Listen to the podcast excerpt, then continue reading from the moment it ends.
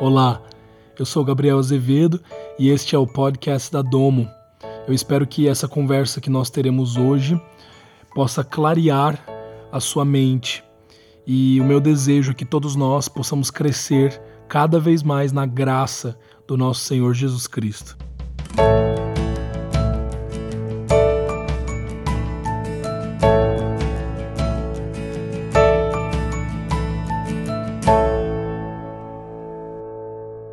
Hoje nós falaremos sobre algo muito interessante, particularmente é um dos temas que eu mais gosto de pesquisar, estudar e conversar sobre ele, que é a suficiência de Cristo. Tudo que nós precisamos, nós encontramos em Cristo Jesus. Até mesmo dúvidas que nós temos ou questionamentos, sejam eles teológicos ou sobre a vida, todos eles serão solucionados em Cristo Jesus. E eu me lembro de uma história muito interessante no Antigo Testamento, no livro de 1 Samuel, capítulo 1. Eu gostaria de conversar com você sobre essa história. É, não sei se você já ouviu, mas uma história muito conhecida que são os pais de Samuel, Eucana e Ana. Então, olha que interessante. Aqui nós temos uma família, o chefe dessa família, o homem é Eucana, e ele tinha duas esposas, Penina e Ana. Penina era uma mulher, a Bíblia não relata especificamente, mas era uma mulher que tinha ali é, filhos e filhas. Então, tinha, tinham alguns filhos, né? não sabemos quantos, mas no mínimo quatro. Uh, e Ana, por outro lado, era uma mulher que não possuía nenhum filho.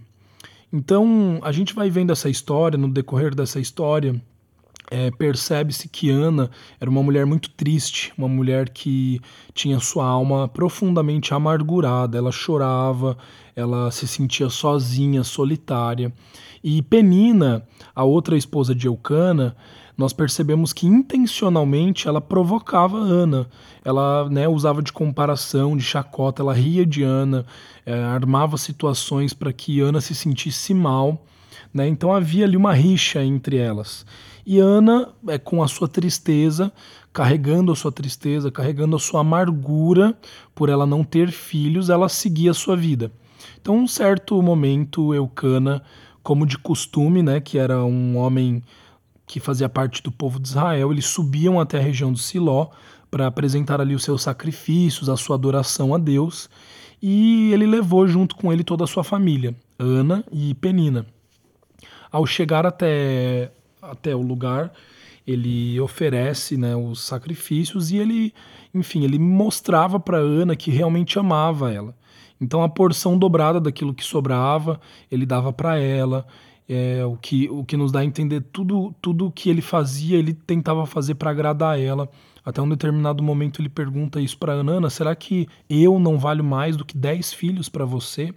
Mas nada do que Eucana tentasse fazer para demonstrar o seu amor pela sua esposa, dando coisas para ela, deixando claro que ele priorizava mais ela, nada disso supria a necessidade que ela realmente tinha, ou, né, em outras palavras, vamos dizer, nada disso fazia ela ficar realmente feliz, nada disso resolvia o problema da alma dela. Então, Ana, com a sua tristeza, com a sua amargura, um certo dia ela vai até o templo e ali ela está orando para Deus, ali ela está chorando, né, derramando o seu coração e começa a pedir para Deus um filho, né, começa a pedir por um milagre e ela resolve fazer um voto diante de Deus dizendo: "Olha, Deus, se você me der um filho, eu vou eu vou dar esse filho para você depois que eu desmamar ele eu vou deixar esse, esse, essa criança, esse bebê no templo, junto com o sacerdote, e eu entrego meu filho para né, você, eu consagro ele para você. E esse foi o voto que Ana fez. E de repente, o profeta, o sumo sacerdote que estava ali, né, o sumo sacerdote Eli, ele vê aquela situação, ele observa Ana, vai falar com ela, e daí ele libera uma palavra sobre Ana. Ele diz: Olha, Ana, isso que você orou vai acontecer, né? Certamente Deus vai conceder o desejo do seu coração. Imediatamente quando Ana recebe a palavra de, de Eli, ela, a Bíblia nos diz ali em 1 Samuel é, 17, 18, que ela sai completamente transformada. Olha ali o que diz. Eli, Eli respondeu: Vai-te na paz do Senhor. e que o Deus de Israel te conceda o pedido que fizeste. E daí no versículo 18: Em seu rosto já não havia mais desânimo, desalento, tristeza. Então, no rosto de Ana já não tinha mais essa tristeza depois da palavra que foi liberada por ele. E todos nós que já conhecemos essa história sabemos que depois de algum tempo, Eli, é, desculpa, Ana, ela acaba engravidando de um menino, Samuel, e depois de nove meses esse menino nasce. E, enfim, o milagre está ali na né, a prova. Então esse texto é muito interessante porque ele nos traz uma figura maravilhosa daquilo que Deus fez conosco. Observe que Ana, ela era uma mulher estéril. Ela não podia ter filhos. E Penina podia ter filhos. Então, muitas vezes a gente se pergunta por que, que a alma de Ana estava amargurada? Por que, que Ana era uma mulher triste? Talvez você pode pensar, a primeira coisa que você vai pensar é, ah, porque ela não tinha filhos. Muitas pessoas pensam que o motivo a qual Ana estava amargurada, estava triste, era porque ela não podia ter filhos. Já na minha concepção, no meu entendimento, eu vejo que Ana não estava triste porque ela não tinha filhos. Ana estava triste porque ela era estéril. Ana não estava triste porque ela não tinha alguma coisa. Ana era triste porque ela não era alguma coisa. O motivo da amargura de Ana não era o ter alguma coisa, mas era o não ser alguma coisa. Então Ana, ela não era fértil. Ana, ela não era uma mulher completa tinha alguma coisa dentro dela que faltava, que, que estava em falta e, e não permitia com que a essência dela fosse plenamente manifestada.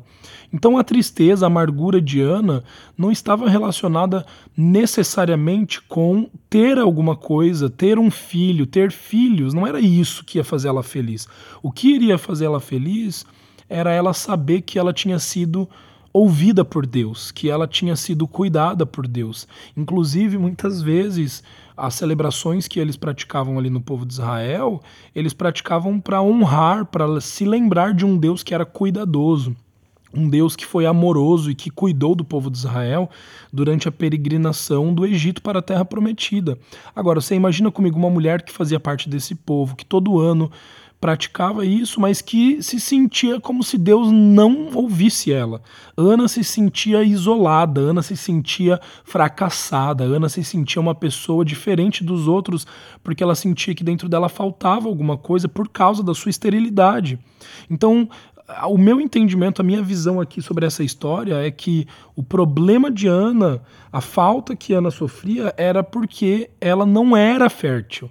É porque ela não se via como uma mulher completa, uma mulher que, que deveria né, produzir algo, que deveria multiplicar algo. Então, essa falta nela mexia com a sua identidade.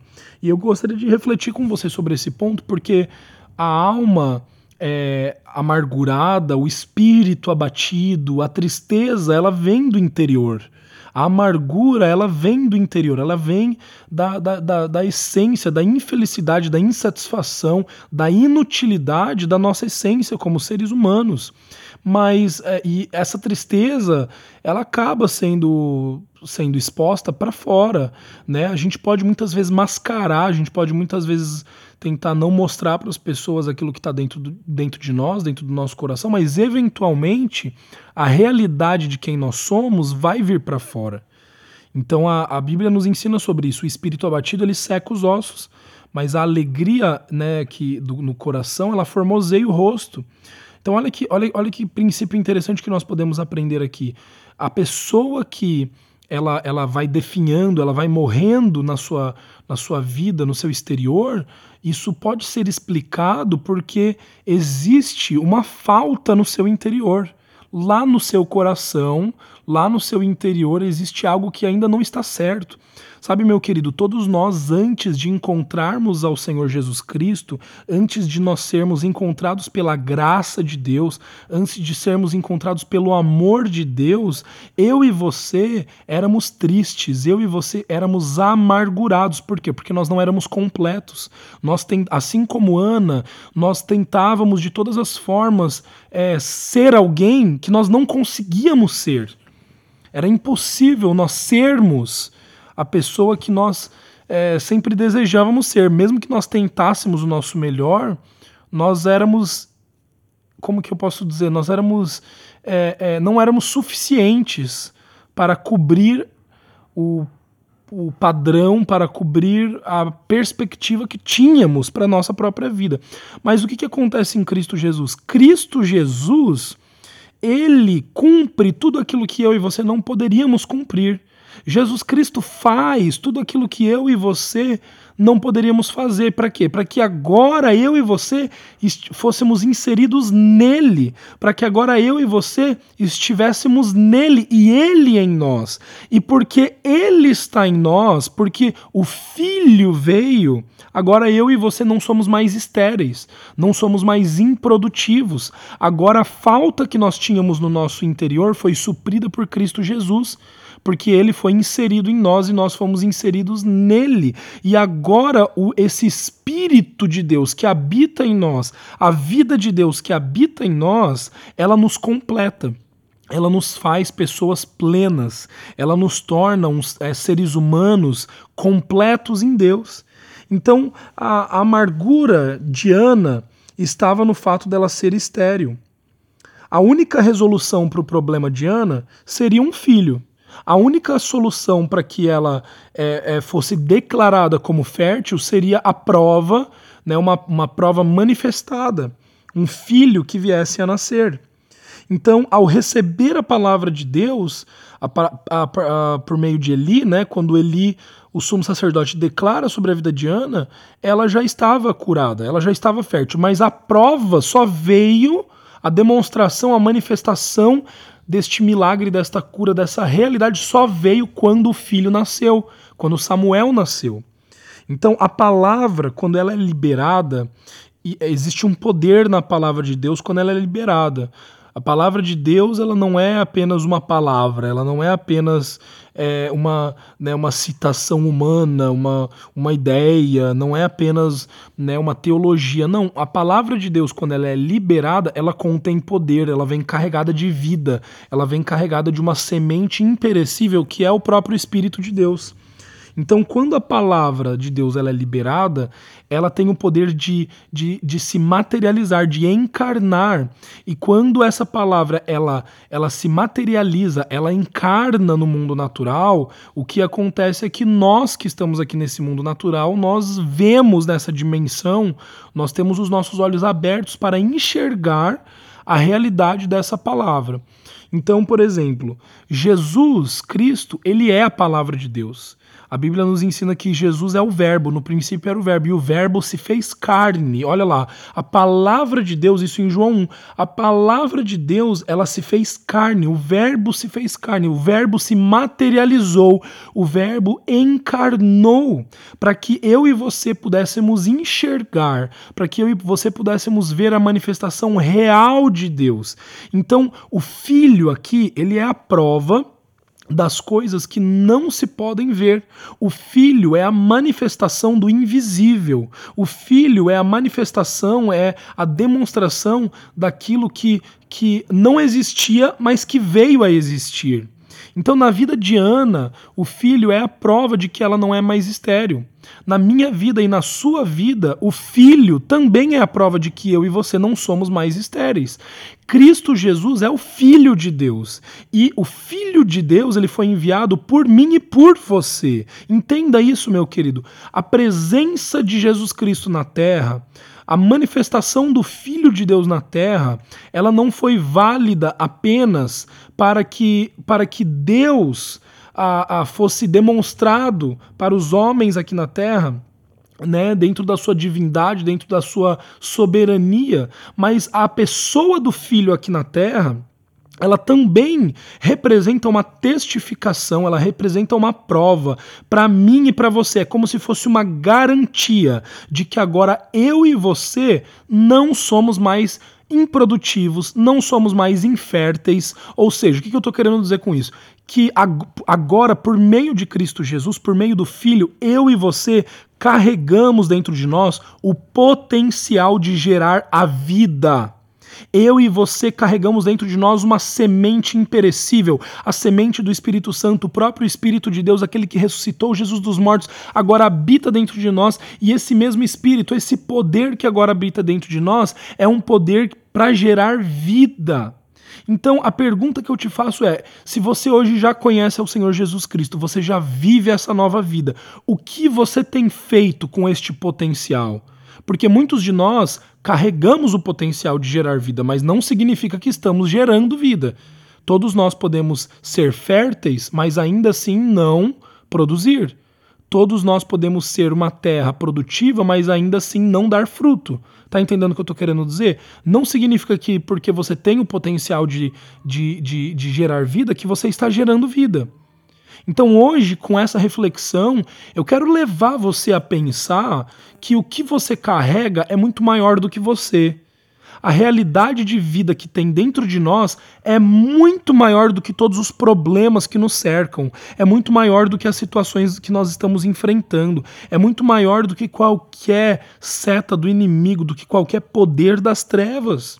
A, a, o, o, o, o potencial de vida que eu e você carregamos tem o poder para transformar aquilo que ainda não existe em que venha à existência. Tem o poder para transformar aquilo que está morto em vida.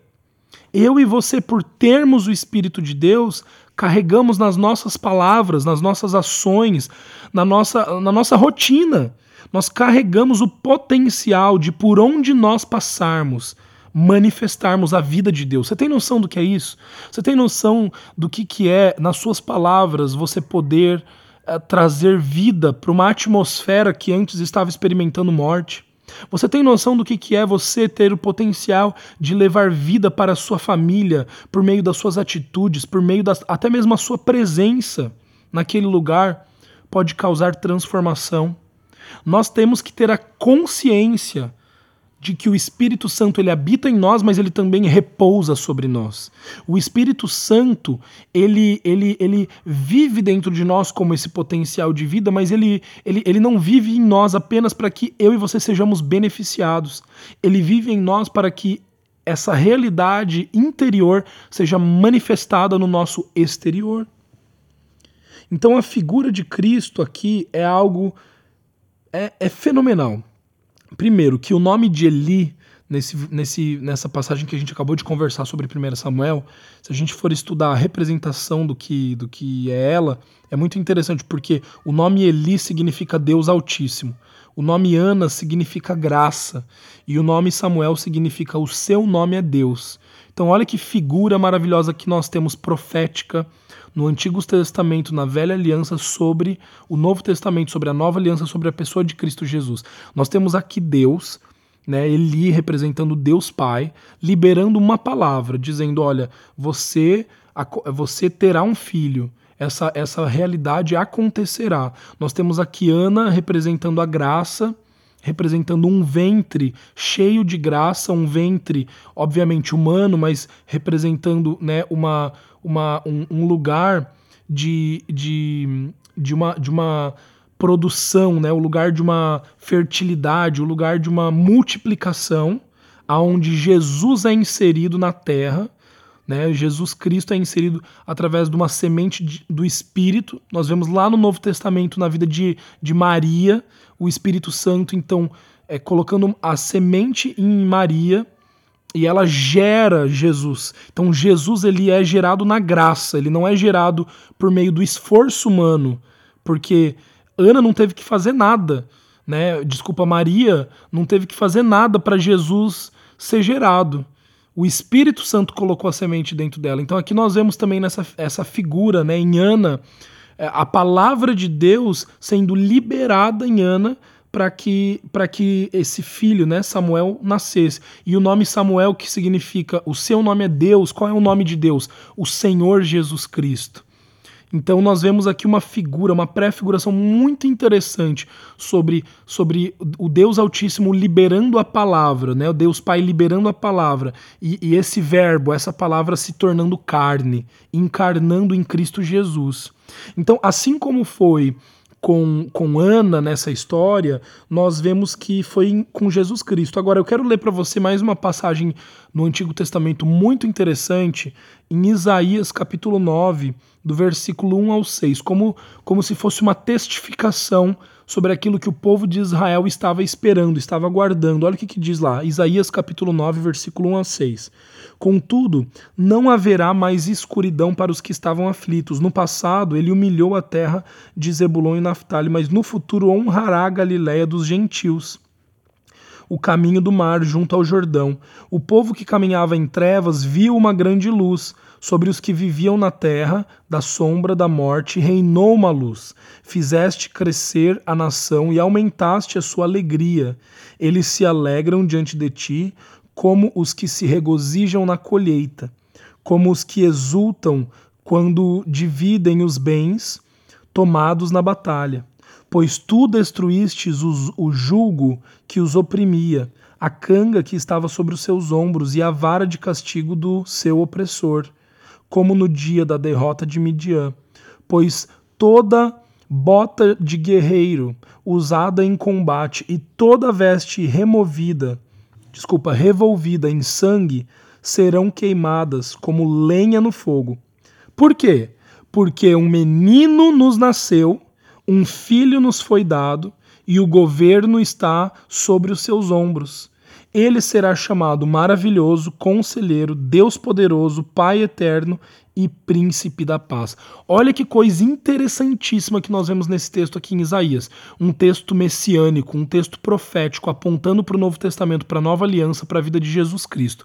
Nós vemos aqui que Deus está liberando uma palavra sobre o povo, dizendo assim: olha, antes vocês é, estavam numa terra, vocês eram uma terra improdutiva, mas essa terra improdutiva ela não será mais improdutiva. Você verá colheita, você terá, você terá frutos, você terá multiplicação, você terá, você poderá ter uma colheita a partir dessa terra. Depois ele diz: vocês como povo andavam num caminho de trevas, de sombra, mas agora vocês vão entrar num caminho de luz, num caminho é, é, é, iluminado.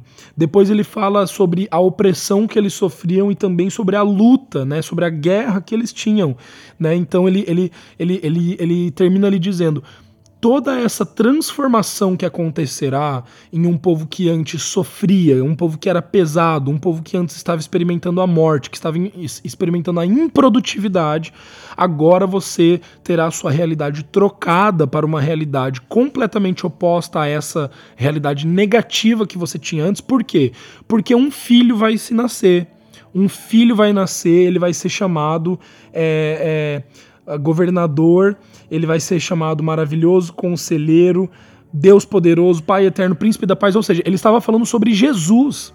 Ele estava apontando aqui o filho de Deus, ele estava dizendo: Jesus é esse filho que vai nascer. Olha que coisa interessantíssima.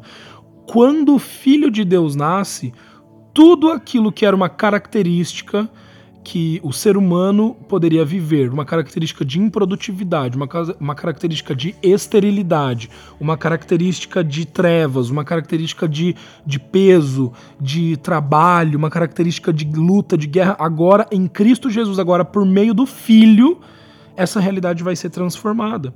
Tudo isso acabou por meio de um filho que nasceu, e esse filho é o Senhor Jesus Cristo. Aquele que é a palavra tornou-se carne e viveu entre nós. Vimos a sua glória, glória como do unigênito, vindo do Pai, cheio de graça e verdade. João capítulo 1, versículo 14.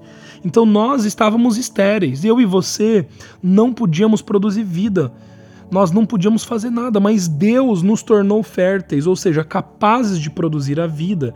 Hoje nós somos férteis no espírito. Hoje eu e você podemos produzir vidas mediante ao espírito. Hoje nós não devemos mais nos conformar com a morte dentro da nossa casa, dentro da nossa família, dentro dos nossos relacionamentos, até mesmo é, dentro das nossas prospecções relacionadas ao nosso futuro. Por quê? Porque a morte não faz mais parte de nós. A improdutividade improdutividade não faz mais parte de nós, a esterilidade não faz mais parte de nós. Agora, por meio da graça de Cristo Jesus, eu e você recebemos uma nova vida, recebemos uma nova realidade. Hoje, por meio do Espírito, por meio de Cristo Jesus, nós temos o potencial de viver uma vida abundante, de viver uma vida maravilhosa. Antes, Ana, né, a Ana amargurada, Ana triste, ela chorava com a sua alma amargurada pedindo o filho, porque ele ainda não havia vindo, não havia chegado. Mas agora, eu e você, nós podemos chorar, óbvio que podemos chorar, mas não com uma alma amargurada. Hoje nós choramos com uma alma em paz, agradecendo porque o filho já veio. Nós não estamos esperando o filho vir. O filho já veio, Jesus Cristo já veio. E é porque o filho já veio, o filho é a prova de que já não existe mais esterilidade. Entende isso comigo? Quando um filho nasce de uma mulher estéril, já está provado que ela não é mais estéril. A identidade dela foi trocada, a natureza dela foi trocada por causa do filho. Assim também eu e você. Olha o que, que diz 2 Coríntios capítulo 12, versículo 9. Minha graça é suficiente para você, pois o meu poder se aperfeiçoa na fraqueza. Portanto, eu me gloriarei ainda mais alegremente em minhas fraquezas, para que o poder de Cristo repouse sobre mim. Meu querido, eu quero te falar hoje, do fundo do meu coração, que você receba essa palavra é, é, ouvindo o que eu tenho para dizer, sabe, carregada de poder do Espírito Santo. A graça de Deus é suficiente para você. A graça de Deus, ela é suficiente para mim. Nós podemos nos alegrar em Deus. Nós podemos nos alegrar no Filho, porque a graça nos basta independente da situação que você esteja passando hoje, independente do, da escuridão que esteja à sua volta, talvez você esteja olhando, você não está conseguindo enxergar nada, tá difícil, você não está conseguindo ver perspectiva, tudo que você enxerga é negatividade, mas deixa eu te falar uma coisa, essa, essa, essa estação que você está passando não define quem você é e não define onde você vai estar. Pense comigo, essa estação que você está passando é algo temporário. E você está passando por essa situação, você está passando por essa temporada como um filho de Deus, que como alguém que sabe que o filho de Deus está com você, e porque ele está com você, você não é improdutivo, você não é estéril, ou seja, você passa por essa situação sabendo que essa situação ela não, não está acontecendo por causa de você ela não é uma consequência de você, tá entendendo? Muitas pessoas dizem assim: ah, isso que eu tô vivendo deve ser alguma coisa errada que eu fiz, deve ter sido alguma coisa negativa que eu fiz e agora eu tô pagando pelo erro que eu cometi no passado. Isso é mentira. Tudo que você está vivendo hoje que não é abundante, que não é, é positivo, que não é a vida que Deus tem para você, isso não vem de Deus. Então, não aceite uma mentira tentando governar a sua vida. Você vive de acordo com aquilo que a palavra diz a teu respeito. E a palavra de Deus já foi liberada no Filho. Então, o Filho é a prova de uma vida de paz, uma vida de alegria, uma vida de amor, uma vida de generosidade, uma vida de abundância que você tem direito de viver. Então, mesmo quando você está se sentindo fraco, mesmo em um momento de fraqueza, a fraqueza não te define, porque quem te define é o filho. Quem define o seu estado não é o que você está vendo, mas é o filho. O filho é a prova de que você não é estéril, de que você não é improdutivo. Mas então, Gabriel, por que, que o dia mal vem, né? Você pode fazer essa pergunta para mim. Por que, que todos nós passamos por dias que são dias maus? O dia mal, ele, ele, ele acontece para revelar a suficiência do filho. Todas as vezes que você estiver passando por uma temporada que não seja muito agradável, por um dia que não seja muito agradável, você vai se lembrar que a suficiência de Deus, a suficiência de Cristo é o que te mantém de pé. Os dias bons você também vai viver com a suficiência de Cristo. Mas nos dias maus parece que a gente não tem nenhuma opção, né? Parece que você fica de mãos atadas para qualquer coisa. E, e eu não vejo isso como algo ruim. Eu vejo isso como algo bom, porque daí significa que somente em Jesus mesmo que nós podemos resolver qualquer coisa, que nós podemos caminhar, que nós podemos aguentar. Sabe, tem dias que a gente se sente tão fraco, tão fraco, tão fraco, que se não for a graça de Deus te sustentando, se não for a paz de Deus te sustentando, não existiria nada que, que, que poderia te sustentar. Não é nenhuma pessoa, nenhum amigo, nenhum familiar, nenhum dinheiro, nenhuma situação, nada parece que pode fazer você se sentir bem. Então, são, são esses dias que você precisa meditar e prestar atenção em como a graça de Deus ela é suficiente para suprir todas as suas necessidades. Então, a pergunta, eu quero terminar com isso, né? Do que mais nós precisamos se nós já temos o filho? Se você já tem o filho, ele já é a prova de que você foi transformado no seu interior, na sua identidade, do que mais você precisa. Olha que interessante, Ana, quando ela teve Samuel, ela quis cumprir o voto que ela havia feito. E o voto dela dizia que quando o bebê fosse desmamado, ela ia entregar o filho dela no templo para o sacerdote. Meu, pensa comigo você que é mãe, ou você que é pai, ou você que não tem filho também, mas pensa comigo. Você entregar o seu bebê de dois anos de idade, três anos de idade, quando acabou de ser desmamado, para uma pessoa estranha, e você deixar o seu bebê ali, você não vai ver o seu bebê. Você, talvez você veja ele uma vez por ano, e olha lá. E ainda era um bebê, não era uma criança, né? Uma de dois anos de idade, três anos de idade, isso é um bebê ainda que está ainda com né, nas fraldas, ainda, ainda precisa, ainda depende do pai e da mãe. Imagina para Ana, que era uma mulher que nunca tinha tido um filho. A partir do momento que ela tem o um filho, ela vai lá e dá o filho dela como parte do voto. Você está entendendo que, que é algo tão assim. É, né, foge, parece, do nosso entendimento. Mas pensa comigo, Ana, quando ela faz isso, ela não volta a ficar triste. Ela não volta a ficar amargurada a alma dela não está aqui profundamente angustiada por ela ter deixado o filho dela agora recém-nascido nas mãos de um estranho. Não. Mas por que ela não fica amargurada? Por que ela não fica triste? porque significa que a amargura dela e a tristeza dela não eram porque ela não tinha um filho, era porque ela não era fértil. E a partir do momento que o problema dela é resolvido, na identidade dela, a partir do momento que ela se sente amada por Deus, a partir do momento que ela se sente querida por Deus, a partir do momento que ela se sente ouvida, né? Ela sente assim, pô, Deus me ouviu, Deus resolveu o meu problema. Ele mudou a minha natureza, ele mudou a minha identidade. Então, do que mais eu preciso? Então, até esse filho, Samuel, que eu amo muito, ele não vai gerar em mim a alegria que só Deus pode gerar em mim. Tá entendendo? É como se Ana pensasse isso, né? Então, é, é, ela não fica mais triste porque ela sabe que a alegria dela não estava no filho, não estava em ganhar um filho, ganhar alguma coisa, estava em Deus. A alegria dela estava em saber que ela era amada por Deus. Sabe, meu querido, a sua alma, o seu problema interior, né, a sua montanha russa de emoções, não será resolvida com você ganhando dinheiro, você ganhando coisas, você alcançando títulos que você tanto sonha, você fazendo aquela viagem internacional que você ficou planejando, você ter do seu lado a pessoa que você ama, você construir uma família linda, tudo isso é maravilhoso, mas tudo isso não vai te dar alegria.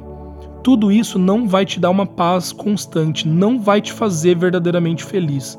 A única coisa que tem o poder de tirar a tua amargura e tirar a tua tristeza é você saber que você é amado por um pai. É você saber que você é aceito por um pai. É você saber que você tem um lugar preparado, que você foi gerado com carinho, que você foi que pensaram em você antes de você ser formado. E esse alguém é Deus. Deus Pai. Ele pensou em você, ele desenhou você, ele, ele, ele correu atrás de você até te encontrar nesse momento. Saiba que você é amado, que você é aceito, que você é perdoado por Ele. Então eu e você não precisamos de mais nada, porque nós temos a graça. A graça é isso. A graça é você saber de todas essas coisas, saber de todas essas verdades. Então quem tem a graça tem tudo. Quem tem a graça tem o Filho. Quem tem o Filho tem todas as coisas. Então, do que mais nós precisamos se nós já temos o Filho? Entende o que eu estou querendo dizer? O Filho, ele supre todas as nossas necessidades. O Filho, ele nos dá tudo aquilo que nós precisamos, porque ele muda a nossa natureza, ele muda quem nós somos e agora nós não somos mais improdutivos, não somos mais tristes, não somos mais amargurados, não somos mais inférteis. A partir do momento que nós encontramos, que na verdade que nós fomos encontrados por Deus, nós nos tornamos filhos de Deus. E, e o Filho, Jesus Cristo, é a prova disso. Ele é a prova de que eu e você agora somos uma nova natureza. Amém? Quero deixar essa palavra com você, que você tenha, você reflita sobre isso, você tenha uma ótima semana, um ótimo mês, pensando na suficiência de Cristo. Você não precisa de mais nada, você já tem tudo que você precisa no Senhor Jesus Cristo. Um grande abraço, até mais, até a próxima vez. Tchau, tchau.